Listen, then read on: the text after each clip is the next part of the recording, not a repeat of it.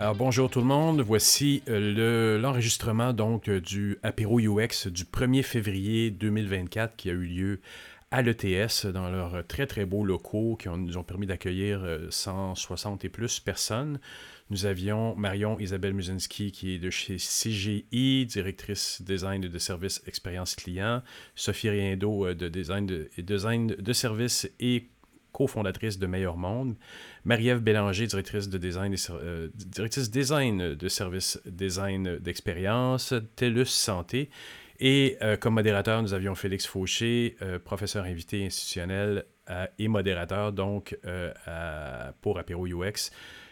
on a quelques bons commanditaires aussi qu'on prend la peine de remercier parce que c'est grâce à eux que Apéro UX peut avoir lieu tous les deux mois comme ça. Alors, il y avait évidemment P2, Bassan, euh, Young, euh, et encore une fois, merci à l'ETS pour la salle. On a eu un nouveau commanditaire qui s'appelle liquid.com, qui est un service d'hébergement. Et évidemment, Deloitte qui nous suit aussi depuis pas mal le début. Alors, euh, bonne écoute et on se revoit le mois prochain. Bonsoir, merci d'être là à notre premier événement de 2024. J'ai appris ce matin que c'est la première journée où le soleil se couche après 5 heures, donc ça sent le printemps. Je me présente, Félix Fauché? Oui. Je me présente, Félix Fauché. Je suis euh, professeur invité institutionnel à l'ETS depuis près de trois ans. Euh, j'ai été embauché pour euh, bâtir un programme de baccalauréat en design UX. Auparavant, j'ai été pendant 22 ans dans l'industrie. beaucoup de mes collègues sont ici dans 11 organisations différentes. Et parlant d'organisation, on va remercier euh, nos partenaires ce soir. Donc, on a P2 Co. On a. Vous pouvez applaudir, vous pouvez les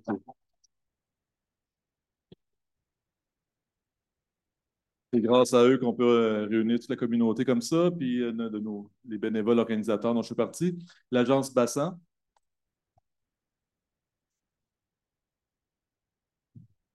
Ensuite, euh, Blash Young Co. L'ETS qui vous accueille ce soir.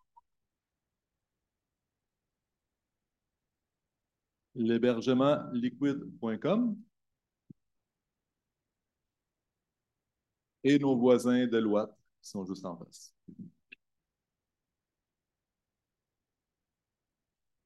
Donc, euh, on a trois experts en design de service qu'on a pu réunir ce soir pour euh, essayer de nous éclairer sur, euh, le sujet. je vais les laisser se présenter tour à tour. C'est moi qui commence? Oui. On m'a dit qu'il faut que je commence parce que je suis la première dans l'ordre des photos. C'est tombé sur moi. donc, comme le dit le petit slide derrière moi, je m'appelle Marion-Isabelle Musinski. Je suis en charge de la pratique de design de service et d'expérience chez CGI euh, depuis euh, deux ans maintenant. Donc euh, oui, CGI fait du design de service. Je sais que pour beaucoup d'entre vous, c'est une découverte ce soir. Oui, nous faisons ceci. je pense qu'on le fait quand même pas mal parce qu'on a des, très bons clients, donc quelques-uns sont dans la salle. et l'équipe est d'ailleurs présente ici. Si vous voulez en savoir plus, allez leur parler. C'est des gens qui sont brillants. Euh, un petit peu plus sur moi. Ça fait une quinzaine d'années que j'œuvre dans le monde du design en général, design avec un grand D, euh, design de service, ma spécialité un petit peu plus récente, et sinon du CX, du UX, de la mise en page, beaucoup de choses. Hein. Il fallait tout ce qu'on commence quelque part quand euh, toutes ces choses-là n'existaient pas encore. Très heureuse aujourd'hui qu'on parle du design de service et qu'on parle pour le démystifier, pour éviter que ça soit encore un autre euh, buzzword et quelque chose qu'on rajoute sur quelque chose qui existe déjà, juste parce qu'on veut se rendre intéressant. C'est une vraie discipline et je suis vraiment contente d'en parler aujourd'hui avec, avec mes collègues. Merci. je suis ici. Euh, donc, bonjour tout le monde. Euh, vous m'entendez bien? Oui. Ouh, le micro. donc, mon nom, c'est Sophie Rindo, comme vous voyez. Euh, je suis euh, designer de service senior et cofondatrice euh, du studio Meilleur Monde, donc fondée en 2018. Je vais retourner un peu en arrière sur d'où je viens, parce que, comme tu l'as si bien dit, on ne vient pas dans, dans, nos débuts directement du design de service. Donc, j'ai initialement une formation en design industriel, donc design de produits. Et rapidement, j'ai fait la transition vers une maîtrise en design transdisciplinaire à Parsons à New York, qui m'a donc permis vraiment de, d'explorer beaucoup plus large les possibilités du design, du monde du design. Donc, vraiment, innovation sociale, civic design, service design, bien sûr, euh, strategic design, design research, donc toutes des, des, des, choses que je me suis vraiment appropriées. Et ma base donc, de formation vient vraiment de cette maîtrise-là. Euh, par la suite, j'ai eu la chance donc, de, travailler euh, plus dans, tout ce qui est hospitalier à, aux États-Unis un petit peu. Donc, c'est sûr que les modèles sont différents aux États-Unis qu'ici. On, a, on a peut-être moins le privilège d'être designer de service à même des hôpitaux au Québec. Mais, mais c'est ce que j'ai eu la chance de faire euh, aux États-Unis. Et c'est ça, par la suite, je suis revenue euh, à Montréal pour fonder donc Meilleur Monde. Euh, très, très brièvement, Meilleur Monde, on est, on est consultante en design de service, donc on est une agence de consultants. et on accompagne des organisations, pour la plupart du temps, sont publiques, parapubliques, organisations sociales, pour vraiment mieux comprendre en profondeur le besoin de leurs usagers pour informer l'amélioration de leurs services et on en parlera plus. je pense. La parole à Marc. Merci Sophie, merci Marion, merci Félix. Bonjour tout le monde, je m'appelle Marie-Ève. Je suis euh, directrice de design d'expérience et design d'expérience euh, de, service chez TELUS Santé. Donc, je vois quelques collègues de TELUS Santé ici. Bonjour. Euh, ça fait une vingtaine d'années que j'œuvre dans le domaine du UX et une dizaine d'années que euh, je suis concentrée sur le design de service. Donc, moi, mon beau dans le design de service, ça a commencé euh, au début des années 2010 quand j'étais à Toronto, après avoir fini ma maîtrise en, information, donc en gestion d'information, en processus et, et système d'information. je ne savais pas que pendant ce temps-là, quand j'étais à la maîtrise, que ça allait être des habiletés qui allaient être clés au design de service. mais dans le fond, j'étais vraiment au bon moment, au bon endroit au bon moment à Toronto au début des années 2010, euh, lorsque j'avais ma, carrière académique, mais en, parallèle, j'étais aussi euh, directrice UX dans différentes agences et euh, différentes startups. Et dans ce temps-là, dans 2010, on voyait vraiment qu'un un petit engouement se créer pour le design de services. Donc, les agences pour lesquelles j'aurais commencé à fouiner vraiment du côté du design de services. donc, c'était des agences UX qui commençaient à vraiment mettre leur, leur orteil dans, dans toutes ces belles méthodes-là. Et c'est comme ça que j'ai tombé un peu dans, dans le domaine du design de service. Donc, euh, j'ai finalement pu utiliser mes, euh, mes compétences acquises durant, euh, durant ma maîtrise à l'Université de Toronto et j'ai pu fonder le département de design de service chez Totem, qui est une filiale de Transcontinental à Toronto en 2013. Et j'ai œuvré dans le domaine du design de service dans différentes agences et aussi à mon compte depuis ce temps-là. chose à noter aussi, c'est que j'ai cofondé Service Design Canada, qui est le chapitre canadien du, du réseau professionnel des, des de service euh, au, euh, à l'international. Euh, donc, en 2015, on a fondé ça. notre mandat premier est vraiment de faire, de faire rayonner le design de service au Canada. Donc, depuis 2015, on a eu trois conférences nationales, une conférence, conférence internationale également. Donc, c'est un peu là où est-ce que j'ai connu mes collègues. Et on continue à avoir des programmes de mentorat présentement en ligne pour, pour les, ceux qui sont intéressés au design de service. Donc, pour l'histoire un peu plus récente, comme je le dis, je suis chez TELUS euh, dans un rôle euh, duel, donc euh, design de service et design d'expérience. Et je suis aussi une nouvelle maman, donc je prends congé de mon congé de maternité pour me joindre à vous ce soir. Et je suis vraiment contente d'être ici. Ça fait un petit break du bébé, donc ça fait, ça fait vraiment plaisir de parler à des adultes ce soir. Merci beaucoup, Marie-Ève. Puis, Marie-Ève et moi avons étudié ensemble à Concordia il y a une vingtaine d'années et ça fait au moins 15 ans qu'on ne s'était pas vus et que je suis content de ben oui.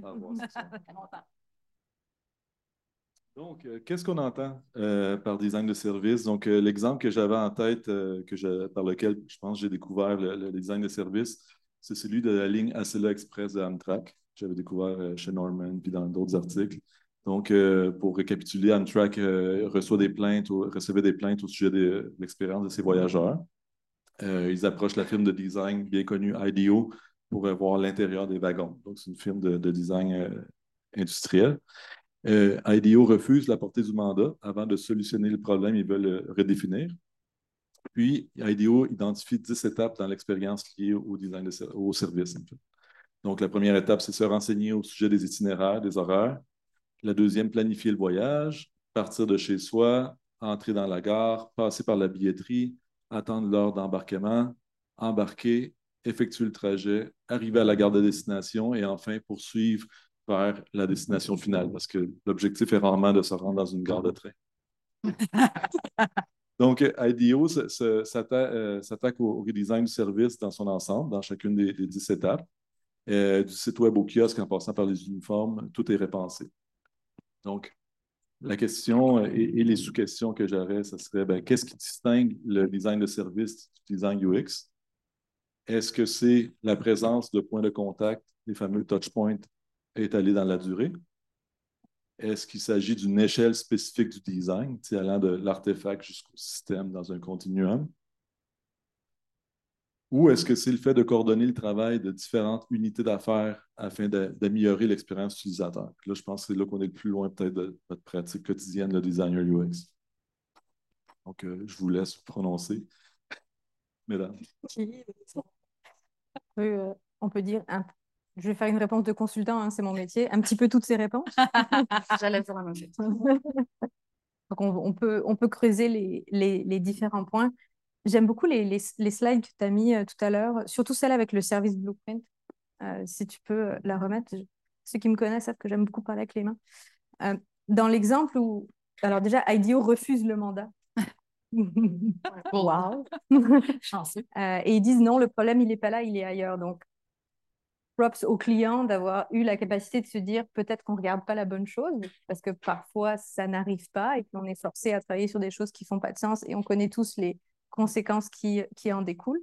Donc déjà, prendre ce pas de recul, c'est un premier indicateur de qu'est-ce que c'est que le design de service. Donner cette capacité de se dire peut-être que le problème n'est pas là où exactement on m'a pinpointé. Et déjà là, on inclut une dimension très large et très, euh, je vais utiliser un gros mot, holistique de, euh, de ce qu'on fait.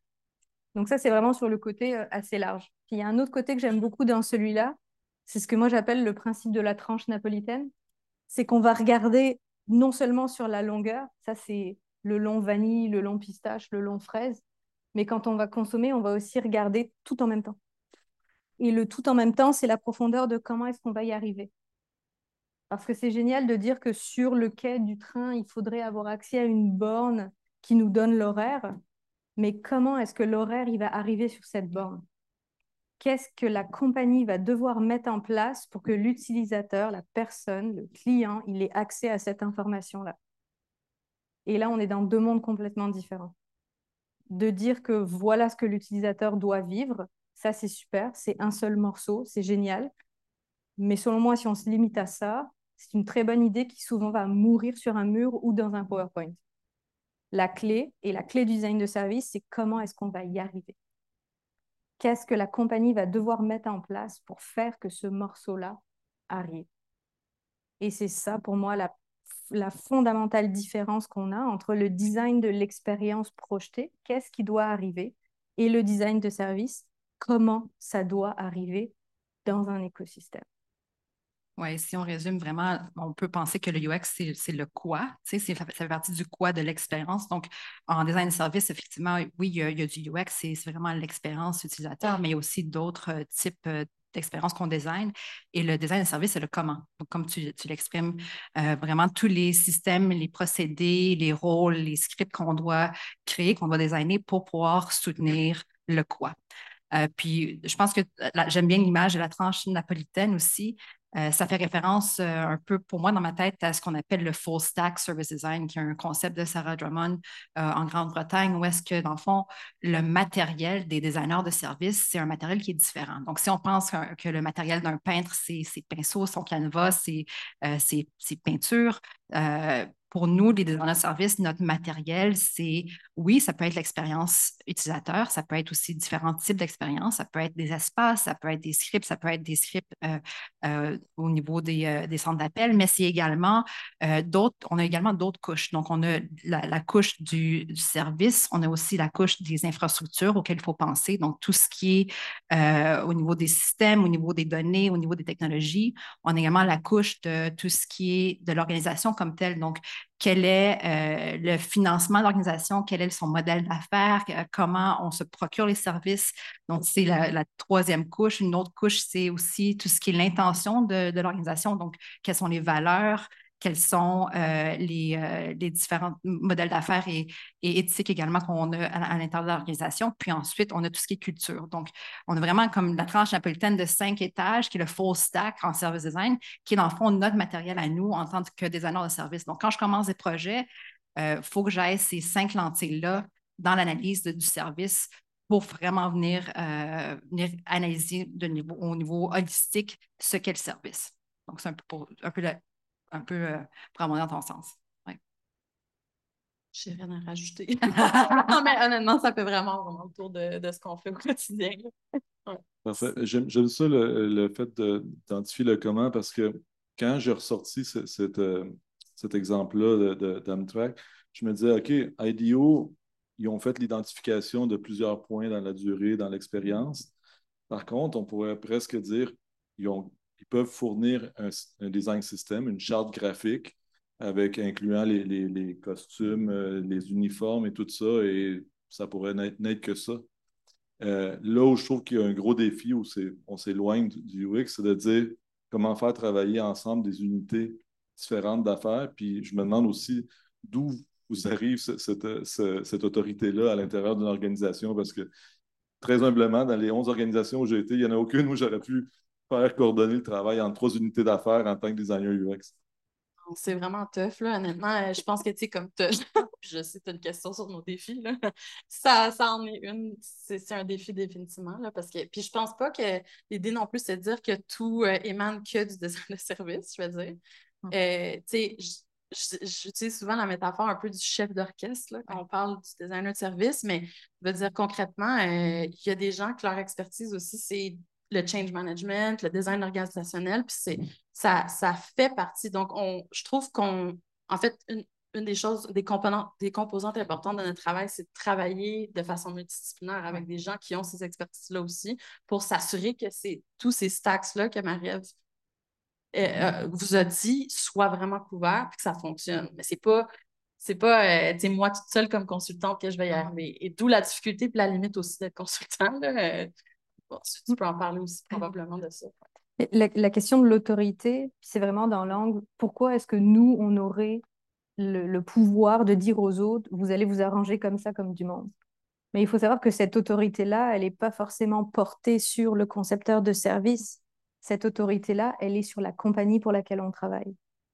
Parce que eux, leur but, c'est que la personne, à la fin, elle ait un bon service pour faire du bénéfice, pour améliorer euh, l'efficience opérationnelle, etc. On peut parler de tous les KPI business, puis on, en parlera. Mais ce n'est pas au designer d'avoir la responsabilité de porter que ça fonctionne bien et d'avoir l'autorité de dire, toi, tu travailles avec lui. C'est la manière dont la compagnie doit fonctionner. Il faut que ça vienne de la manière dont on est organisé. Avoir la capacité de travailler avec des personnes qui sont très différentes et avoir ce don un petit peu de d'empathie maximale avec euh, autant une équipe de développement euh, qu'une équipe de branding euh, que des stakeholders de, tous ces gens-là. Ça fait partie des forces de notre métier, puis on va en, parler tout à l'heure quand on, on, va nous demander les talents qu'il faut qu'on ait. Bon, ben, je vous spoil un peu. Il faut savoir faire ça. Mais vraiment, l'autorité, pour moi, c'est pas pas nous qui devons dire aux gens comment fonctionner. On explique quelle est la meilleure manière de faire pour avoir un bon résultat. Après, moi, j'ai jamais forcé personne à rien faire. Si vous voulez pas, vous voulez pas. Sauf qu'après, si ça marche pas, peut-être pas falloir venir nous voir et nous dire que finalement, ça marchait pas. On vous avait dit quoi faire, on avait regardé des choses, vous avez pris des choix en tant que compagnie, en tant qu'équipe, en tant que you name it. Est-ce qu'on peut arranger les choses? Oui, on peut toujours arranger les choses. Mais c'est là où la question de l'autorité déportée est vraiment super importante. C'est aussi importante pour votre santé mentale. Hein ne vous mettez pas la responsabilité que tout fonctionne comme du monde, surtout pour Amtrak. Hein. Ou le REM. Ou le REM. Euh, merci. Euh, donc, euh, je voudrais savoir si vous pouvez nous informer un peu sur comment a évolué la discipline de design de service, tant à l'international, au Canada, puis on appelle ça pourquoi peut-être c'est autant associé au service public? Oui, je peux, je peux commencer. Donc, euh, il y a deux écoles de pensée. Ça dépend un peu de c'est quoi notre définition de design de service. L'école de pensée, parce que c'est une collection de différentes disciplines de design, de management et de sciences sociales. On peut retracer l'évolution du design de service dans cette optique-là à à, l'évolution de toutes ces disciplines-là. Donc, euh, il y a du monde qui, euh, qui pense que euh, remonter jusqu'au Bauhaus et la pensée holistique en design, remonter jusqu'au taylorisme, au Fordisme également dans tout ce qui est méthode de, scientifique d'organisation du travail, c'est là où, où est-ce que le design de service commence. Mais bon, moi, où est-ce que je veux qu'on se concentre, c'est plutôt vraiment le design de service comme étant une, discipline unique et une discipline à part entière. On, est vraiment dans l'histoire vraiment récente. Donc, en début des années 80, euh, le terme service design a été utilisé dans le Harvard Business Review par Lynn Shostak, euh, qui est une euh, directrice marketing chez Citibank à Chicago. Donc, c'est là où est-ce qu'elle elle plaide pour avoir du design de service intentionnel et non pas du design par essai et erreur, ce qui arrivait beaucoup auparavant. et vraiment, si on est capable de, designer des, produits, on devrait être capable de designer des services. C'est également là où est-ce qu'elle soumet le Service Blueprint qu'on a vu comme étant un des, des outils à la base du design de service. Il va falloir attendre quasiment une dizaine d'années avant de commencer vraiment l'engouement pour le design de service. Puis c'est vraiment plus euh, quasiment un exercice académique à, ce temps-là. Donc, début des années 90, c'est là où est-ce qu'on retrouve le terme plus euh, dans les universités. Donc, de là où le focus sur tout ce qui est processus, méthode, design, euh, méthode et, et procédé dans notre, dans notre discipline, on a vraiment, il y a tellement de livres sur les processus de service design c'est vraiment de là que ça vient, c'est parce qu'on est vraiment une, euh, une, discipline qui est très théorique à la base, euh, qui ça découle des années 90 faut vraiment attendre le début des années 2000 pour que le, le, service, le service public, les gouvernements commencent à emprunter certaines de ces, euh, de ces procédés-là, des processus-là, pour commencer à euh, créer des meilleurs services pour les citoyens. Donc, on pense vraiment euh, au, au, Danemark, à la Grande-Bretagne également, qui ont été des pionniers dans ce monde-là. Donc, on voit que ça a changé. Ça a été fondé aux États-Unis, ça a été jusqu'en Europe. Et ensuite, ça a été la, la reprise par l'Académie, la reprise par les services publics. Puis ensuite, ça a été dans le, monde plus euh, des, euh, euh, des services privés, plus corporate. Et c'est là où est-ce qu'on voit que des, des boîtes d'innovation un peu comme IDEO, un peu comme Frog, qui ont commencé à emprunter ces, ces procédés-là et ces méthodes-là et qui ont commencé à faire du design de service. Et depuis ce temps-là, c'est là qu'on voit des boîtes indépendantes naître beaucoup et aussi des boîtes indépendantes qui commencent à se faire racheter par les grandes entreprises. Donc, on pense Dublin qui a été racheté par Deloitte, on pense Pure qui a été racheté par Accenture. Donc, ça, ça monte de plus en plus haut. Et c'est un peu cette histoire-là qui est reflétée au Canada aussi. Donc, on a une histoire encore plus récente. Donc, comme je disais tantôt, c'est vraiment les années 2010 où est-ce que notre histoire commence. C'est sûr qu'il y avait des, praticiens en design service avant ça, mais où est-ce que les boîtes commencent vraiment plus début des années 2010 et avec le Service Design Canada également, l'association qui commence à, vraiment faire rayonner euh, tout ça. Et euh, on commence à voir dans les gouvernements, le gouvernement de la Colombie-Britannique, euh, Ontario et au fédéral, quelques studios de design qui commencent à, avoir ce mandat-là de faire du design de service. Euh, donc, depuis ce temps-là, on a plusieurs studios. Donc, j'imagine, Sophie, au niveau au Québec, un des le premier studio, j'imagine, au niveau de design de service indépendant au Québec. Le nommé Studio Oui aussi, quand même. Oui, c'est vrai. Mais oui. Donc, on est, on est dans ces eaux-là, là, présentement. Euh, donc, ça, c'est vraiment plus l'international au Canada. Si, c'est arrivé, je suis peut-être naïve, c'est qu'on en avait besoin. On s'est rendu compte que de plus en plus, on consommait des services qui étaient un mélange de points de contact numériques qui étaient plus ou moins bien regardés, de points de contact non numériques, d'interactions réelles, d'interactions au téléphone, et on sautait comme ça un petit peu de, du coq à l'âne en permanence. Puis c'est comme ça maintenant qu'on consomme pratiquement tout dans notre vie, que ce soit un service ou que ce soit autre chose. C'est toujours un mélange de beaucoup de choses. On a eu aussi la, ce que j'aime appeler l'informatisation. Ça, ça fait vieille personne. Hein. Mais il a fallu numériser tous ces services-là. Avant, je travaillais dans le bancaire. Hein. Avant, ouvrir un compte, c'était une petite fiche, là, puis il y avait une carte de signature, puis tout, à la mitaine, puis il y avait quelqu'un qui l'a rentré dans un vieil AS400, puis imprimante à matrice et tout le temps point. Ben, tout ça, maintenant, c'est des services numériques qui sont branchés sur d'autres services numériques qui ont été faits par une autre compagnie, puis que c'est peut-être pas bien branché. Puis l'utilisateur derrière, il peut aussi appeler au téléphone qui n'est pas branché sur la même chose. Et tous ces trucs-là là, qu'il faut démêler, ça appelle aussi un grand besoin de prendre un pas de recul, un grand respire et d'optimiser toutes ces choses-là. On est là parce que à la base, c'est complexe. C'est pas compliqué, c'est complexe. C'est la même chose. Mais il faut démêler ces affaires-là. Il y a des gens qui sont hyper spécialisés dans un point technologique, d'informatisation quelconque, et d'autres gens qui sont super spécialisés dans autre chose. Et notre métier, c'est aussi de faire que tout le monde réussisse à se parler pour que la personne qui va utiliser le service, le compte en banque, la chose qu'on va faire à la fin, puisse le faire. Donc, c'est un nouveau métier qui est nécessaire parce qu'on a apporté, apporté des couches de, de complexité. Merci. Puis, euh, c'est sûr que la question n'est pas là, mais je peux peut-être euh, parler un peu plus euh, personnellement de, je dirais, de, je ne sais pas si c'est l'historique au Québec, mais mettons, euh, c'est sûr que de mon expérience en arrivant de New York à Montréal, puis en me rendant compte comme, OK, il n'y a pas tant de, de jobs dans mon domaine. Euh, qu'est-ce qui se passe? Les gens ne cherchent pas vraiment de designer de service. Et ça se parle un peu. Est-ce que je m'en vais vers le UX? Mais c'est pas ça que je fais vraiment. C'est pas pareil. Fait que c'est sûr qu'il y avait aussi la, volonté quand même euh, peut-être plus spécifique de Meilleur Monde de, de tout ce qui est portée sociale, design social, là, qui est quand même autre chose, mais très, très complémentaire au design de service qui a fait qu'on était encore plus motivé de, partir euh, notre agence. Mais, mais quand même, euh, c'est assez, euh, c'est comme next level émergent au Québec. Là. Je, je, veux dire, tu vas à Toronto, puis c'est quand même. les gens ne savent pas forcément ce que c'est quand tu dis design de service, mais c'est là, là c'est assez bien mis en place puis présent. Euh, et ben, c'est pas pour rien, là, l'ETS travailler quand même sur, euh, c'est ça, sur, sur euh, des formations qui vont dans ce sens. je pense qu'il y a cet intérêt-là, c'est bouillonnant, mais c'est n'est pas encore vraiment matérialisé, je trouve. C'est très un terrain encore très fertile. Oui, tout à fait. Puis spécifiquement, peut-être la, la, question de pourquoi c'est souvent relié au, au, au public, là, au, au, service public, je pense que c'est Honnêtement, la, réponse simple, puis je, je réfère peut-être à, à Loudon, vous avez son livre en avant qui est comme ma Bible en ce moment, qui parlait, c'est ça, de GovUK, puis comme, ben, en vrai, les gouvernements sont comme les plus vieilles institutions fournisseurs de services et les plus gros. Là.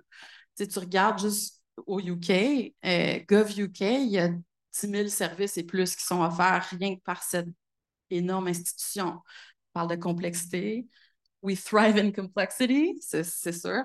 Fait que pour moi, c'est quand même. Euh, quand tu le regardes comme ça, tu fais ah, ben, c'est une évidence en fait que c'est tellement interrelié en fait à, ces prestataires de services. Super. C'est aparté. Non, non, tout à fait. Donc, justement, au niveau de la numérisation, puisqu'on va au Québec, euh, on a grandement besoin de design de services. Si on voit les, euh, les flops qu'il y a eu récemment avec la SAQ, puis différents, euh, il y a peut-être un besoin de, de designers de services pour venir justement voir c'est quoi la numérisation de certains services. donc, c'est vraiment ça qu'on voit présentement également au Québec. Ouais pour le lien avec pourquoi est-ce que c'est autant associé au, service public, ben, on en a parlé un petit peu entre nous avant. Moi, j'ai une théorie. Alors, ça n'engage que moi, hein, mais quand on regarde la nature propre de pourquoi un gouvernement ou un service public existe, c'est quoi? C'est quoi le but? Et là, ne me parle pas de mission, de valeur ou de, de, comme ça. Hein. C'est quoi le but?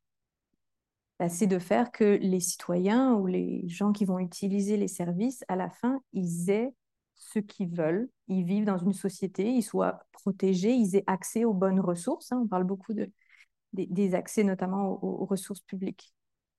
Donc c'est un peu le bien-être citoyen qui est le but d'un gouvernement, que tout fonctionne bien. après, il y a la sécurité et tout ça, mais c'est ça. C'est comme ça que c'est mesuré. Pour une entreprise dont le but est de faire des profits, oui, le bien-être de l'utilisateur et le fait qu'il vive dans un monde en paix et qu'il réussisse à faire ce qu'il fait, c'est important. Mais est-ce le but final? Non, le but final est les, tous les KPI de business qu'on connaît c'est faire plus d'argent, c'est augmenter euh, bah, les ventes, euh, c'est avoir de l'efficience opérationnelle, c'est-à-dire faire plus avec moins. Ça tourne toujours autour du bénéfice et du revenu. Donc le lien naturel entre design de service qui permet d'améliorer les choses pour l'utilisateur final et faire plus d'argent, il est moins présent. Alors que quand on est un gouvernement, bah oui, il est là, c'est un pour un. C'est super facile à démontrer. Donc c'est comme ça qu'on se fait refinancer des projets. Ne me faites pas dire ce que j'ai pas dit. Il y a un lien entre faire plus de bénéfices et avoir une bonne livraison de services. C'est juste qu'aujourd'hui, souvent, je ne veux pas généraliser, mais le ROI, le fameux ROI du design de service, est mesuré sur des KPI qui sont des KPI à un pour un classiques d'efficacité d'informatique et d'amélioration de processus qui est on s'attend à un lien direct. On veut voir un chiffre qui augmente ou, qui change. On ne demande pas ces choses-là à d'autres disciplines qui pourtant ont beaucoup de budget dans des compagnies comme la publicité, la commandite ou d'autres interventions qui vont faire qu'à la fin, la compagnie va faire plus d'argent, mais le lien naturel, la preuve exacte, le 1 pour 1 est moins attendu parce que les KPI sont différents. Donc, je pense que si on continue à mesurer le design de service avec un KPI qui ne correspond pas et où on s'attend vraiment à du 1 pour 1, ben, on va continuer à avoir du mal à démontrer vraiment le fait que ça, a un impact parce que ça l'a, on le sait. C'est juste qu'il faut le démontrer d'une autre, euh, manière. Donc, c'est ça qu'il faut, euh, qu'il regarder. On, on, va y arriver, on y arrive, c'est sûr. Et c'est juste que si on regarde l'historique, bah oui, c'est plus facile quand on est un gouvernement parce qu'on a tout un tas de choses sur lesquelles bah, on n'est pas, on pas mesuré. C'était Mathéo. merci. Une théorie. on espère que la nouvelle agence Santé Québec peut compter avec des designers de service. Ah oui, venez nous voir. euh, quelles sont les compétences et outils du designer de service? Euh, j'ai envie de, de peut-être parler d'outils puis de qu'est-ce qui fait que les outils sont bien utilisés ou pas, peut-être, donc de compétences. Euh, c'est sûr que je pars peut-être du début euh, de notre processus. Fait que c'est sûr que moi, je travaille étroitement avec une anthropologue euh, à Meilleur Monde, shout out Solène. Et, euh, mais quand même, c'est ça, on part de la recherche usagée. Là. Donc, c'est sûr que tout ce qui est entrevue usagée, atelier de co-design, même si c'est pour euh, début de recherche, de, de comprendre et d'approfondir les besoins des usagers, ben, on, forcément, il y a, la, il y a les compétences de, de l'écoute profonde de la personne, puis d'être capable de, de, vraiment absorber ce qu'ils sont en train de nous dire, puis de comprendre leur expérience humaine. Donc ça, je dirais que c'est quand même une force euh, qui est nécessaire pour être un bon designer de service, je dirais. Là. Euh, ça, c'est la première chose. Ensuite, si je continue dans notre processus, c'est sûr que toute la portion analyse, puis de sortir toute cette, cette complexité-là, d'essayer de la comprendre, autant côté usager que tout ce qui est interne, je veux dire, c'est gros là, quand on parle des five stacks, c'est pas rien à analyser. Fait que la capacité analytique, elle, est considérablement importante comme compétence.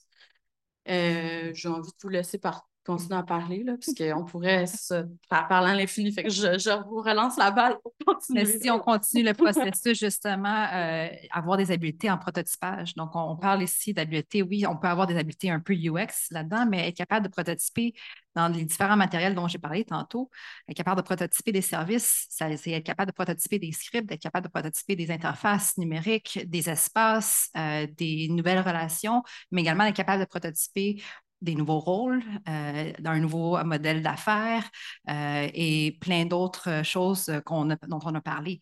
Donc, être capable d'avoir ces capacités-là. Puis, comme on l'a dit, c'est en tant que designer de service, je suis pas, euh, connais pas tous ces processus-là non plus. Je suis pas, j'ai pas toutes ces capacités-là, mais on, a appel, on fait appel à plusieurs professionnels et experts pour venir nous aider à faire des prototypes pour mieux tester ces services-là. Donc, ça vient tomber là-dedans, comme dans le bucket de d'habilité, de compétences plus techniques. Donc, euh, euh, donc effectivement, je pense que si on continue le processus, euh, c'est important. Puis je pense qu'il y a peut-être aussi un bucket de plus comment on, est capable de créer les conditions idéales pour le design de service en entreprise. Parce qu'une une des grosses choses pour les designers de service, surtout si tu es consultant puis tu t'en vas dans une boîte puis qui n'ont jamais entendu parler du design de service, il faut être capable de vendre le design de service, premièrement, ce qui est différent et difficile parfois parce que c'est peut-être un petit plus, plus simple de de vendre le UX vu que c'est quelque chose qui est plus connu. Mais vendre design de service quand on est vraiment dans les balbutiements de la discipline au Canada et au Québec, c'est vraiment plus difficile. Donc, être capable d'aller chercher le buy-in euh, de tes euh, parties prenantes, être capable d'aller chercher aussi euh, de l'argent de ces personnes-là. donc, ça, c'est vraiment très difficile. Puis, créer ces conditions-là, c'est plus dans les soft skills, disons. Puis, c'est pas quelque chose que je compte nécessairement comme, les compétences techniques, mais c'est vraiment quelque chose qui est important pour les leaders en design service c'est, euh, ça va être beaucoup une capacité, euh, et comme euh, des gens qui sont en recherche ou qui sont en contact clientèle, une belle capacité de curiosité, mais d'empathie avec les gens qu'on a en face. C'est un peu le mot qu'on utilise tout le temps, mais vraiment, il faut être capable de se mettre à la place de la personne qu'on a en face, parce que c'est très, très rare qu'on design exactement pour nous. Puis c'est même dangereux de designer pour nous. Moi, j'aime pas travailler sur des choses où je suis la personne concernée parce que je risque de faire juste pour moi et pas de prendre en compte le reste de la recherche. Et il faut avoir cette capacité-là aussi d'analyse de l'information. C'est beaucoup de processing d'information. Hein. Si ce n'est pas nous-mêmes qui faisons la recherche et qu'on reçoit des résultats de recherche, parce qu'on travaille avec des, des, chercheurs qui sont formidables, il y en a dans la salle, vous savez qui vous êtes. euh, il faut analyser toute cette information-là. Et pour moi, c'est ça la grande différence, c'est la capacité d'analyse et de sortir la bonne information de tout ce flot de choses pour prendre la bonne décision, pour pinpointer la bonne affaire, pour voir comment est-ce qu'ensuite ça peut aller ensemble. De la même manière que tout le monde peut poser des questions, pas tout le monde peut faire de la recherche parce qu'il y a cette capacité d'analyse. De la même manière que tout le monde peut taper des mots dans Word, pas tout le monde peut écrire des romans. Ça prend cette capacité-là et pour moi, ça vient vers l'esprit de synthèse, l'esprit de connaissance. J'insiste sur la curiosité. Hein. On travaille parfois sur des domaines excessivement complexes. Sans vous citer les clients, j'ai fait plusieurs mandats dans le domaine de l'énergie. Mmh. C'est tough. Mmh. C'est un petit miracle en soi de brancher quelque chose sur une prise de courant puis d'avoir du jus au bout. Là, mmh. Ça prend vraiment beaucoup de choses complexes pour que ça arrive chez vous. Mais ça, il faut qu'on ait la capacité de le, comprendre. C'est aussi admettre et faire le deuil qu'on sera probablement jamais spécialiste de une chose. S'il y a quelque chose qui vous passionne vraiment profondément comme domaine, ne devenez pas designer de service. Devenez spécialiste de ce domaine-là. À part si les humains vous passionnent. À part si les humains vous passionnent. Là, on parle. Mais c'est qu'il faut qu'on ait toujours. Il y a il y avait un slogan que j'adorais qui était The right amount of wrong. Il faut toujours qu'on aille chercher le bon niveau d'information pour trouver notre chose sans tomber, parce que sinon, c'est des projets de 14 ans, puis on ne veut pas ça. J'ai comme envie de rajouter plein d'affaires, excusez. Vas-y, vas-y. Ouais. Euh, je pense comme en lien avec ce que tu dis, il y a comme quand même la capacité aussi du, designer de service de naviguer l'incertitude, je dirais. Tu sais, c'est quoi? tu sais, t'arrives, tu sais, comme IDEO, là, c'est comme, bon, ben, on, nous, là, euh, vous n'êtes peut-être pas pantoute sur la bonne affaire, là. On s'en va complètement reframe votre truc, mais on ne sait trop pas qu'est-ce qui va sortir de cette démarche. Tu sais, d'être capable de, embracing uncertainty, tu es comme 100% là-dedans, là, quand tu es dans de la grosse, euh, la grosse compréhension du contexte d'intervention, de tout ce qui se passe actuellement dans un gros service, puis comment c'est déployé, comment la machine fonctionne. Euh, l'autre chose en lien, je pense, avec ce que tu dis, c'est euh, c'est comme toute la, portion, c'est ça, synthèse. Puis au-delà de la synthèse, je pense ce qui est particulier au designer, c'est de faire le saut, de faire vraiment le pont entre voici les informations qu'on récolte, voici ce qui se passe concrètement, puis les besoins, puis transposer ça en critères de design en disant voici des opportunités, des clés, des solutions pour vous de multiples différentes façons là, et formes. Clairement, on en parle depuis le début, là, que un service, c'est beaucoup, beaucoup de choses et pas qu'une seule chose qu'on est en train de designer. Euh, mais je pense que c'est ça, cette capacité de faire ce mm-hmm. pont-là est vraiment, euh, vraiment spécifique, je dirais, à, mm-hmm. notre rôle. Je pense que le, les plus aussi, là, comme les seraient bienvenus, Euh, la capacité de, de storytelling. Ouais. Euh, parce que parler d'un service, réussir à ce que le monde embarque quand on parle de choses qui sont très très loin de leur réalité. On travaille beaucoup dans le décilotage. Il y a beaucoup de gens qui disent, mais moi, je, moi, je suis responsable de X, là. ce que Y qui fait de l'autre bord, peut-être que ça impacte un peu mon client, mais moi, je ne suis pas responsable de ça. Oui, mais en tant qu'entreprise, là, vous êtes tous responsables qu'à la fin, ça fonctionne. Non, Guy, il va falloir que vous travaillez ensemble. Euh, donc, être capable de faire que X, il comprend la réalité de Y, puis qu'il réussisse à se parler, même si c'est des gens qui sont différents, ça prend ça. Et si on recule encore là-dedans, ça prend aussi la capacité de persuader quelqu'un de dire Ouais. on va faire les choses différemment, embarques-tu avec nous Alors, ça marche pas à chaque fois. hein. Mais quand on tombe sur quelqu'un, et d'ailleurs, quand on tombe sur quelqu'un qui veut pas, j'ai pas trop tendance à insister non plus. Parce que tomber dans un processus où l'incertitude fait que quand on commence, on ne sait pas sur quoi on va tomber, on ne sait pas qu'est-ce qu'on va avoir à la fin, ça prend aussi quelqu'un en face, un client, un partenaire qui est willing de ça et qui a de l'appétit pour dire OK, ça va peut-être shaker à un endroit, mais on va le faire parce qu'à la fin, ça va être correct. C'est ce qu'on dit là. C'est un big leap of faith. Ouais, C'est des gros leap of faith. Ouais. Et c'est aussi pour ça, peut-être, c'est- la partie numéro 2 de ma théorie de la question d'avant, que ça marche bien avec les gouvernements parce qu'on a beaucoup d'exemples.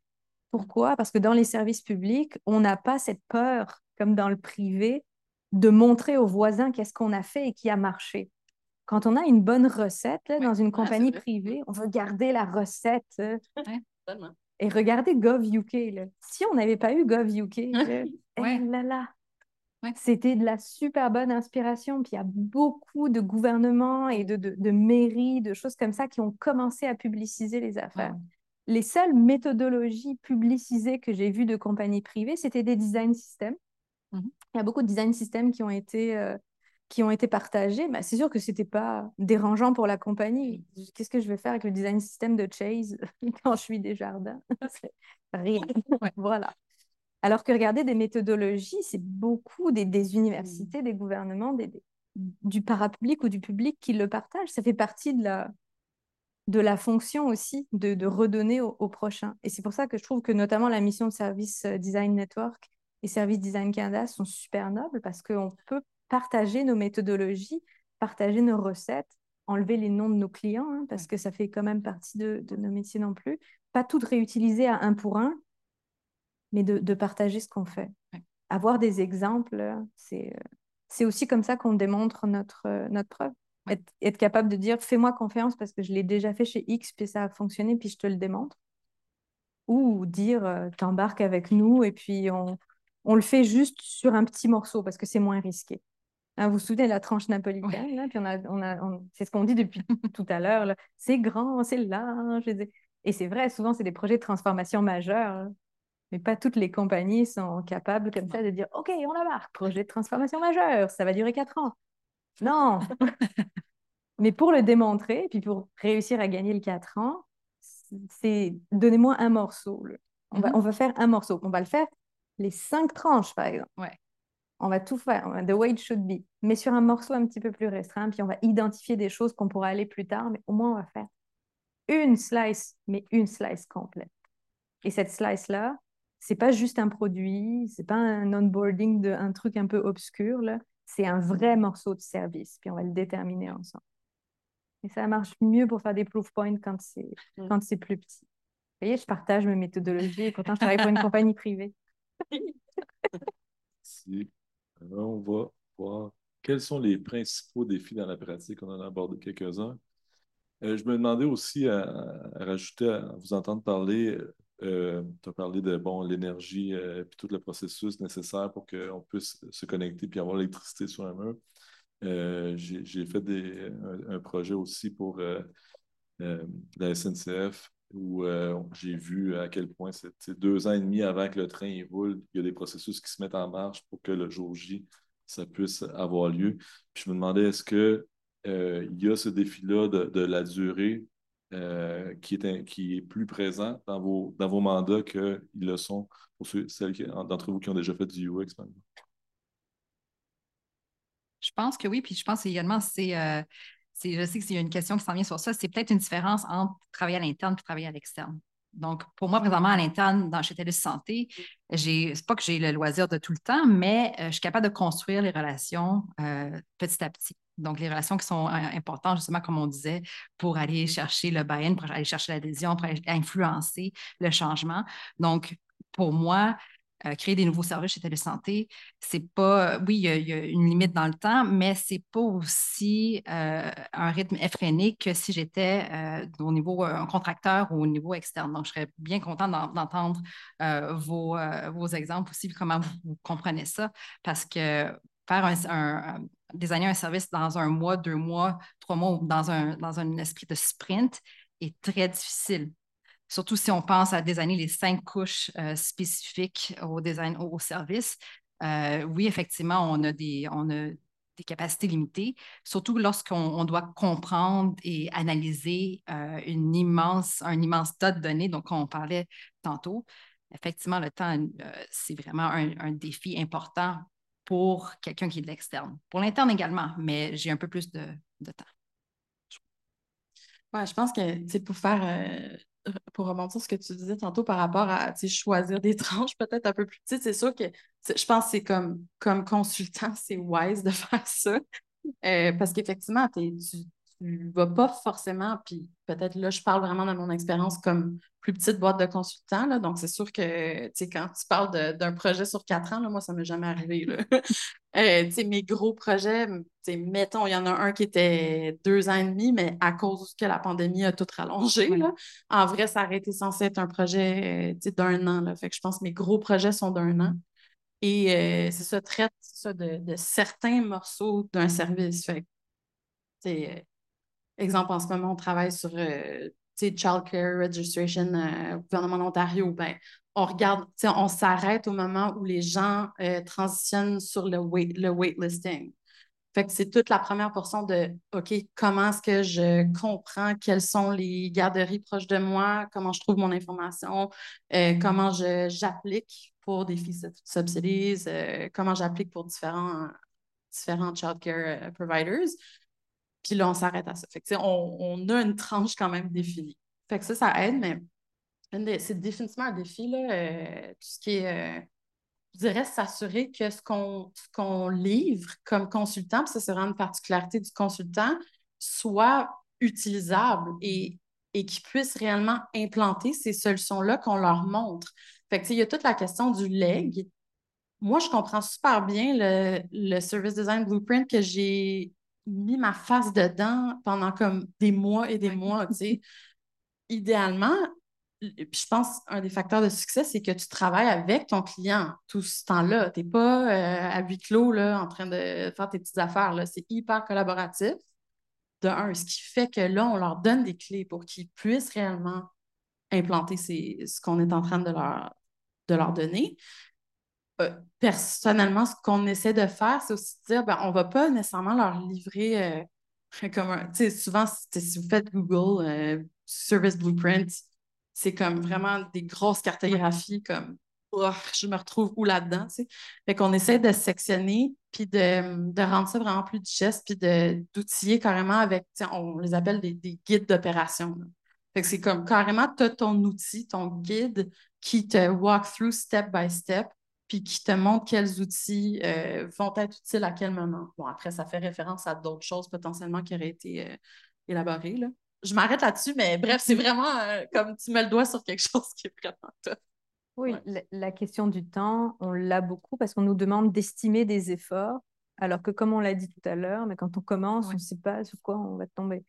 Donc, on a tendance à beaucoup, encore une fois, slicer, là, je vais vraiment couper des trucs, pour dire on va faire ça étape par étape. Au début, on va faire une recherche, on va voir où est-ce qu'on en est, à moins que vous en ayez, mais ça va nous permettre de timeboxer quelque chose qu'on est capable de timeboxer. Ensuite, on va regarder une analyse. L'analyse vient en fonction des données de recherche. Ça aussi, on est capable de le timeboxer. Et on va, on va arriver comme ça avec des box au fur et à mesure. Mais quand je commence un projet, ça serait bien, far-fetched de ma part, de dire à mon client, ça va prendre deux ans, quatre mois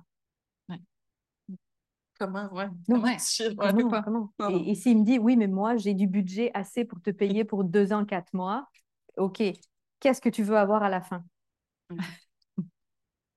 Parce que transformation globale de toute l'affaire, non.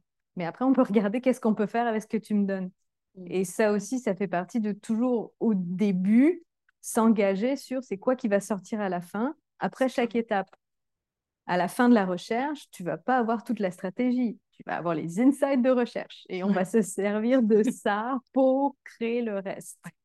Mais oui, la notion du temps, on a toujours tendance à être challengé sur euh, c'est long, c'est long, euh, c'est long. Mais il y a certaines choses, elles prennent le temps qu'elles prennent. Une entrevue individuelle avec un utilisateur, s'il faut que ça prenne une heure, ça va prendre une heure.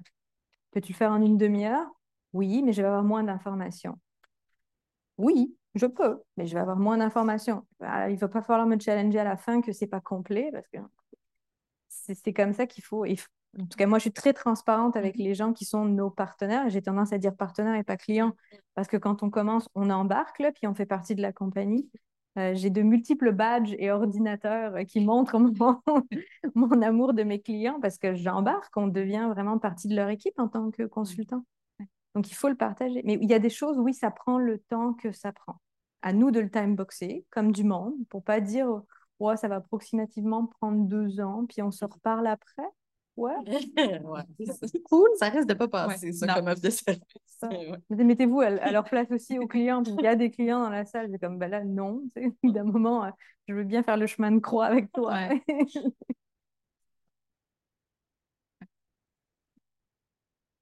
On va passer. Ah, on avait des, des sous-questions ici. Qu'est-ce que... ben, c'est bien, on n'en a pas trop parlé. Euh, Marie-Ève l'a évoqué, sprint, mode agile. Comment est-ce que ça se marie avec euh, le design de service? Est-ce que ça se marie avec le design service? C'est Ouais, peut-être c'est c'est- peut-être ça la on question. parle de temps. Oui, on, on parle de temps. Pour moi, dans mon vécu en tant que designer de service, c'est- les initiatives que j'ai faites, ça a été toujours, presque toujours en amont du UX.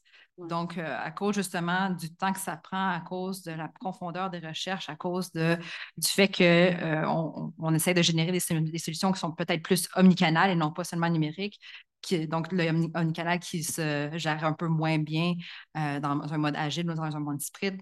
Donc, euh, ça vient d'habitude en amont. Mais il y a des fois où est-ce qu'effectivement, il faut être game, il faut jouer euh, la partie avec nos équipes Donc, euh, quand je pense à Télésanté, on a plusieurs, on est organisé en tant qu'équipe de produits. Puis, l'équipe de design de service, c'est dans mon équipe. Donc, je suis à l'intérieur de tout ce qui est produit. Donc, euh, il y a vraiment comme deux directions pour nous. Il y a une direction où est-ce qu'on on joue avec, euh, avec nos équipes de produits euh, dans une direction qui est plus service. Donc, on aide à faire les liens entre les différents chefs de produits. On essaie de s'assurer que euh, les différents chefs de produits comprennent ce que l'un travaille sur euh, et ce que l'autre travaille euh, sur.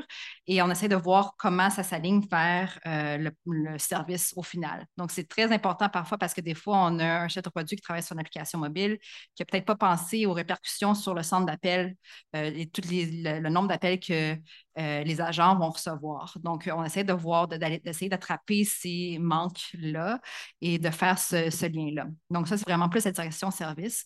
Mais on travaille aussi plus direction euh, produit. Donc, on travaille avec nos équipes UX, nos équipes euh, produits pour aider à amener la saveur du service à l'intérieur de l'idéation, à l'intérieur du prototypage également. Donc, on, est d'une partie active à ce processus-là dans l'UX et on essaie de, donner nos, euh, nos, pensées, nos idées et de toujours amener ça au service. Donc, si on fait ces idées-là, si on fait ces, euh, ces éléments-là, qu'est-ce que ça va être quoi l'impact sur le service? Donc, en tant que designer de service, c'est vraiment, on est là pour faire les liens, créer les liens entre les équipes, créer les liens entre euh, les, les, idées, créer les liens entre les idées et le service. Donc, c'est pas mal là où est-ce que, est que j'en suis dans ma pensée sur le, la, le mode agile puis euh, le design de service. J'essaie de nous faire rentrer, on parle de sprint et, et de mode agile. Euh, souvent en UX, on disait, oh, on va mettre un sprint zéro et l'UX Ouais, faire. ouais. Donc, j'essaye pas d'être le sprint zéro ou le sprint bêta de quelque chose. Uh-huh.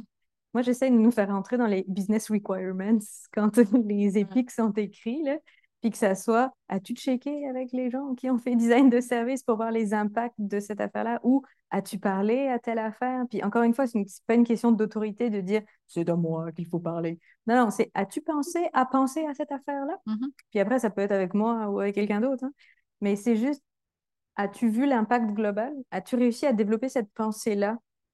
Donc, c'est beaucoup moins un, bloquant ou ah, encore une nouvelle équipe avec qui on doit travailler, mais c'est juste de, de mettre plus la façon de penser euh, à l'intérieur. Parce que si c'est au, moment de faire les sprints, de se dire comme Ah merde, où est-ce qu'on met le design de service là-dedans? C'est un petit peu trop tard. On peut aider avec des méthodologies, puis on peut aller chercher des trucs, mais vous l'avez compris, design de service a une portée beaucoup plus stratégique et holistique de mise en place que de réalisation détaillée d'un produit ou d'une interface. Donc, en se glissant dans business requirements ou dans des choses là, c'est important. Moi aussi, j'aime beaucoup me glisser dans les PI planning pour présenter de la mhm. recherche. Comme ça, tout le monde est au moins sur la bonne, euh, sur, sur, le même terrain. C'est OK, by the way, on fait ce produit pour ça ou by the way, ça fait partie de quelque chose qui est plus grand que nous. Mhm. Et c'est correct que ça soit plus grand que nous. On est juste la petite partie d'un grand tout mhm. qui est une compagnie ou qui est un, plus gros service. Donc, ça aide aussi à, à, level up ce qu'on fait et à montrer la pertinence et le besoin. Et à la fin, à avoir des meilleurs produits parce qu'on s'est référé à l'impact du reste. Merci. Euh, bon, cela, je pense qu'on a déjà euh, épuisé la, la, question de l'autorité. Et euh, ça aussi, on l'a abordé. Merci. Vous êtes. Euh, qu'est-ce que l'avenir réserve pour le design de services? Ah, voilà une bonne, notre dernière question. Après ça, on va ouvrir au public là, dans, cette question-ci. Ben, je, suis comme le clown de la gang un peu. Non, mais. non, non, mais. Quelque chose. Non, mais c'est mon rêve. C'est mon rêve de que si je me fais demander par quelqu'un qu'est-ce que je fais dans la vie, ah. puis je dis que je suis designer de service, fait comme quand tu dis je suis un architecte, même si les gens ne comprennent pas tant que ça, qu'est-ce que les architectes font, ça, là, ce serait Oh, je serais tellement heureuse. Si, je, si je meurs puis ça m'arrive, je, suis contente. c'est très selfish comme rêve pour euh, le design de service. je vais laisser mes collègues. Non, mais c'est vraiment ça. Je pense une plus grande reconnaissance de la discipline. Donc, euh, tantôt, on parlait euh, que tu avais des problèmes de recrutement. On veut avoir plus on veut avoir un plus grand bassin de designers de service. donc, pour moi, ce que l'avenir réserve, c'est vraiment, j'espère, plus de programmes en designers de service au Canada, au Québec, pour être capable de former un plus grand bassin ben de designers de services. Je veux être capable d'avoir cette reconnaissance du nom, qu'on soit aussi comme étant un architecte ou un UX. Je veux être capable qu'on puisse reconnaître ça. Euh, puis avoir une plus grande maturité aussi. On, on parlait d'évolution.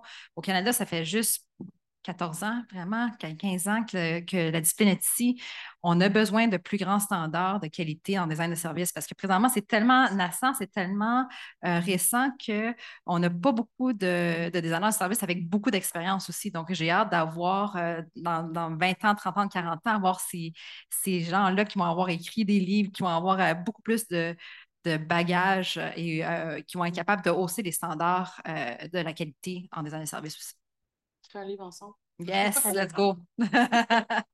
ouais, moi je dirais plus d'intérêt, plus de recul aussi, parce qu'on va, on va en avoir plus de recul, donc on va bonifier nos choses, parce que ça fait partie de notre processus euh, aussi. Moins de, moins de hype. Mm-hmm. J'ai jamais voulu être comme le, le nouveau truc, mais bon, ironiquement, ça fait 15 ans que je fais ça, ça fait 15 ans que je suis le nouveau truc, mais bon, c'est que ça soit plus quelque chose qui soit compris, puis ça, ça nous appartient à nous, les, les, les practitioners, en tout cas les, pratiquants, de mieux expliquer qu'est-ce qu'on fait, de mieux montrer la valeur. Puis c'est pas pour rien tout à l'heure que je disais, mais on partage pas assez nos, nos trucs euh, pour montrer le bénéfice, pour effectivement euh, faire que les compagnies embarquent avec nous. Il y a des compagnies brillantes et novatrices qui sont d'accord d'embarquer ou qui ont les budgets pour embarquer. Mais j'aimerais bien qu'il y ait plus de gens qui embarquent parce que ça peut vraiment changer notre manière de, d'évoluer dans le monde euh, en, général. Et quand on fait du service public, ben c'est vrai que ça, ça change le monde.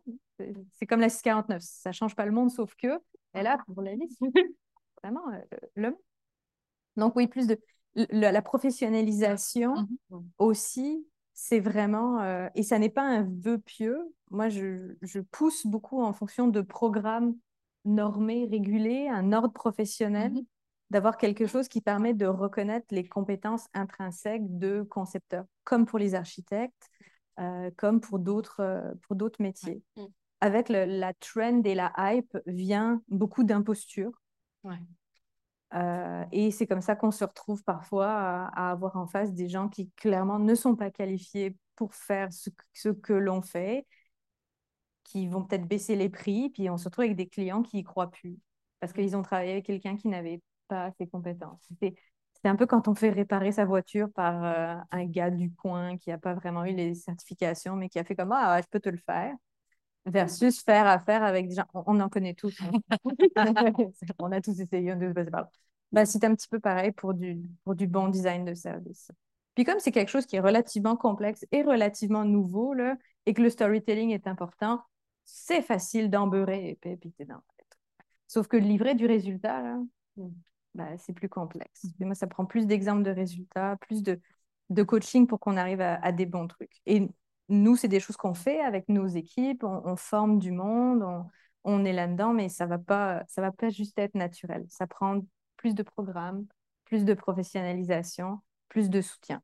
Quand je parlais du ROI aussi, ça va prendre aussi du, euh, du soutien de la part de nos entreprises et de nos institutions pour y arriver mais ça revient à nous de montrer le bénéfice. Donc, c'est vraiment, c'est vraiment partagé. Pour moi, c'est ça euh, l'avenir. On pourrait aussi parler de où est-ce que ça s'en va par rapport à, l'impact. En ce moment, on parle beaucoup de future design, euh, de, de, de, toutes ces choses-là. Ça s'en va aussi vers là. si on regarde plus loin que l'entreprise, puis il y a beaucoup de gens qui s'y intéressent aussi par la curiosité naturelle, c'est quoi l'impact global sur une, euh, une, sur une société, quand on met tous les services ensemble, quand on regarde l'impact aussi pour, pour la planète. J'ai lu des trucs super intéressants de gens qui pensaient que quand on y pense, au fond, le human-centered design, ben, il est juste centré sur les humains. On ne pense pas aux ressources, on ne pense pas à la planète, on ne pense pas au reste. Finalement, on est juste centré sur une seule partie de l'équation. Responsible design. Exactement. Donc là, il y a il y a beaucoup de choses qui peuvent se greffer à nos pratiques ou qui peuvent faire qu'on a des pratiques qui sont encore plus larges. Pour moi, c'est des spécialités avec lesquelles on va travailler, mais qui vont être euh, importantes. L'erreur serait probablement de dire, je travaille pour une compagnie X, mais il faut que je regarde l'impact sur la société en général. Comme, non, non, pensez à ma tranche napolitaine. Allez-y petit bout par petit bout. Mais pour moi, l'avenir va vers là, l'impact global. Si. Oui, donc, euh, si j'ai bien compris aussi, vous ne voulez pas que ça devienne comme le design thinking ou euh, c'est. Euh, ouais. Est-ce qu'on a une autre heure pour parler? non, il n'y a pas de réponse là-dessus. Je voulais ouvrir, en fait, à, moins que ça, Sophie chose à rajouter, donc aux questions du public, puis je vais me promener avec le, le micro. Félix, si ça ne te dérange pas, bon, je vais me présenter. Je suis le directeur des affaires académiques de l'ETS je suis habitué d'avoir un petit rôle protocolaire. À soir, j'étais comme touriste, vraiment le fun. Mais je veux vous dire, j'ai vraiment apprécié. Euh, j'ai fait, j'ai une formation d'ingénieur, donc je n'ai pas, pas touché au design dans ma carrière. Ben, en, fait, la conception, oui, mais pas le design au sens où on l'entend ce soir. Mais j'ai fait trois bonnes choses en design. Donc, il y a, il y a quelques années, j'ai eu l'intuition que l'ETS devait s'impliquer à démarrer un programme, une école de design. Ça, ça a été la première bonne chose. La deuxième bonne chose, c'est que j'ai orienté la conception d'un pavillon de 54 millions qui va être livré dans quelques mois, l'autre bord de la rue, euh, pour notre école de design. Et la troisième bonne chose que j'ai faite, c'est la meilleure de toutes, c'est que j'ai engagé, engagé.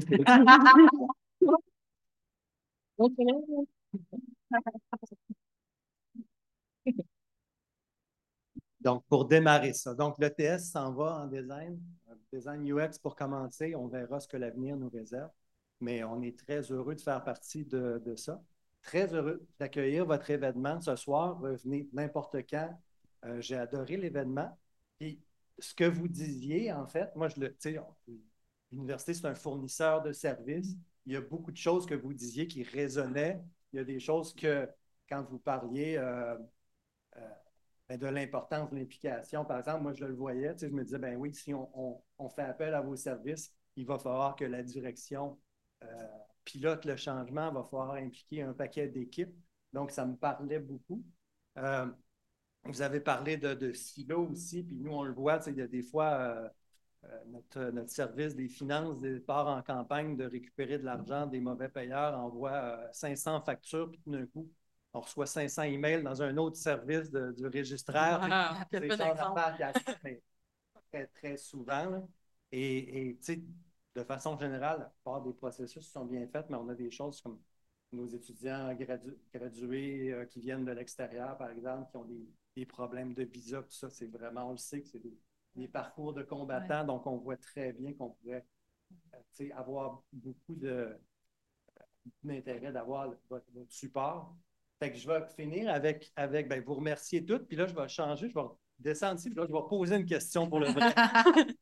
Fait que ma question, c'est du point de vue de fournisseurs de services comme nous, euh, mettons qu'on engage une firme comme la vôtre, qu'est-ce que vous attendez de un de la direction de l'entreprise, puis qu'est-ce que vous attendez des, des services, puis en mettons qu'on oublie la partie réalisation parce qu'il y a peut-être des achats technologiques, des choses à faire, mais dans la partie analyse, combien de travail ça représente pour l'organisation versus ce que vous, vous faites? Il n'y a peut-être pas une réponse générale, peut-être ma question est n'a pas de solution, là, mais Non, non, ben, ben, il y, en- il y en a certain- il y en a certainement. Merci. Mais, mais je pense que ça, ça dépend. euh, en vrai, on serait assis autour d'une table avec toi, puis on discuterait de OK, ben de, de quoi on parle, là, quand on parle de service, service pour les étudiants at large, est-ce que, puis on, je reviens à la tranche, là, c'est-à-dire, OK, ben, est-ce que justement, ce qui est spécifique aux, euh, aux étudiants qui arrivent de l'étranger, il y a quelque chose là, il y a un nœud là.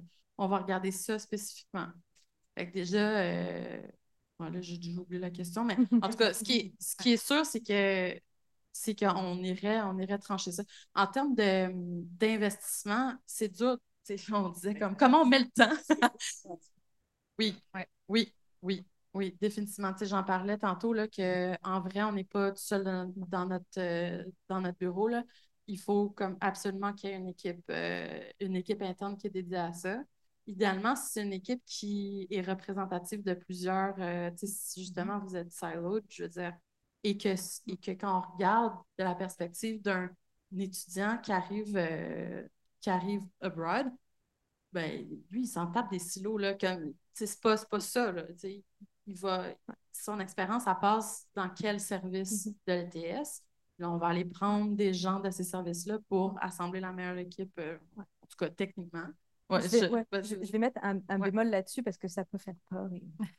Ah, Et- je suis dans mon facile. c'est sûr. Euh, c'est pas une équipe plein temps. On non. va pas vous demander d'avoir euh, 50 personnes dédiées euh, à, à ça à plein temps. Absolument pas. Moi, j'ai tendance à, à demander deux choses quand j'arrive dans des mandats. Donnez-moi une carte d'accès, donnez-moi un ordinateur. Parce qu'avec une carte d'accès à un ordinateur, on peut se promener dans la compagnie et on peut contacter des gens par courriel. Mm. Et c'est souvent ça que ça prend, c'est les accès. Donc, une ou deux personnes qui vont pouvoir nous dire Ah, tu te poses telle question, va parler à machin. Et après, moi, avec mon ordinateur et ma carte d'accès, je peux écrire à machin pour dire On peut-tu passer une heure ensemble? Puis cette personne-là, il y a de grandes chances que dans tout le processus au complet, elle m'ait donné quatre heures de son temps sur un projet de trois mois. hein. Quatre heures de son temps, c'est rien du tout. Mais c'est juste d'avoir les gens pour identifier les bonnes personnes. Mais t'as-tu quand même, tu quand même un core team, sans dire effectivement qu'ils travaillent à temps plein, Ouais. là, ça, c'est pas, c'est définitivement pas ça. Tu moi, quand je regarde, disons, c'est un, je sais pas, ça même, là, mais c'est un projet sur six mois, euh, ben, il y a des moments, euh, est-ce que c'est mensuel? En tout cas, il y a des moments d'implication clés euh, du client de ce groupe-là. Mais après, Ouais. effectivement, les accès, c'est super intéressant parce que ça, ça fait qu'on est capable de naviguer, puis d'aller chercher d'autres gens que, que ce, ce comité-là euh, qui serait, euh, qui serait le- le- la première porte d'entrée. Ben, les, les, Ça, touch points avec le mandataire, c'est super important. Mhm. C'est comme je disais tout à l'heure, c'est pas donne-moi le mandat puis on se reparle dans deux ans. Ouais, on va se parler puis ça va être important. Puis ça va être aussi très important que la personne embarque avec nous pour quand on commence à voir les choses qui vont et qui vont pas, et on en voit souvent qui vont pas, qu'on puisse être capable de dire ici il va y avoir quelque chose à faire. Oui.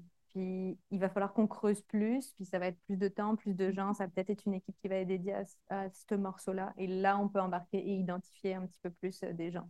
Mais de là à avoir une, une core team dédiée, on peut être mandaté par des gens qui sont relativement très haut placés dans la compagnie sans avoir besoin de tous les layers si on a la carte d'accès, l'ordinateur, Ouais, les gens qui ouais, nous pointent ouais, bon les, les bonnes personnes. Puis le core team, Nous, on a tendance, parce qu'on ne travaille jamais seul, on, est, on travaille toujours en équipe, à se le monter en interne. Parce qu'on a aussi cette capacité-là. On est une compagnie un petit peu plus grosse où on dit, bah, nous, on arrive clé en main, puis on peut faire ça. Parce qu'il ne faut pas que la transformation soit un burden pour vous.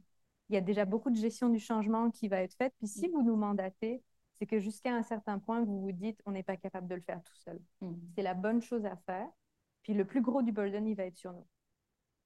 Donc, c'est ça souvent les implications euh, des clients. Mais l'ouverture d'esprit, et nous donner accès aux gens, c'est number one. Merci beaucoup. D'autres questions? Oh, là, on en voit trois. Euh, on va voir si mon range se, rend. Peut-être vous avancez un peu parce que je pense que ça coupe à un moment donné. Fallait que je mette un bémol. Parce que si. Ouais, Salut! Allô! Allô, Deux trucs. Première chose, je recrute pour des UX. Je sais que c'est moins sexy que le service design, mais comment c'est Ça, c'est après les offres d'emploi. Ah, cool. Mais la deuxième, la vraie question, je suis le mec chiant qui va demander, mais euh, et le AI dans tout ça, ça en est où dans le service design? Est-ce que ça a sa place ou pas? Une question sur le ROI pour vrai?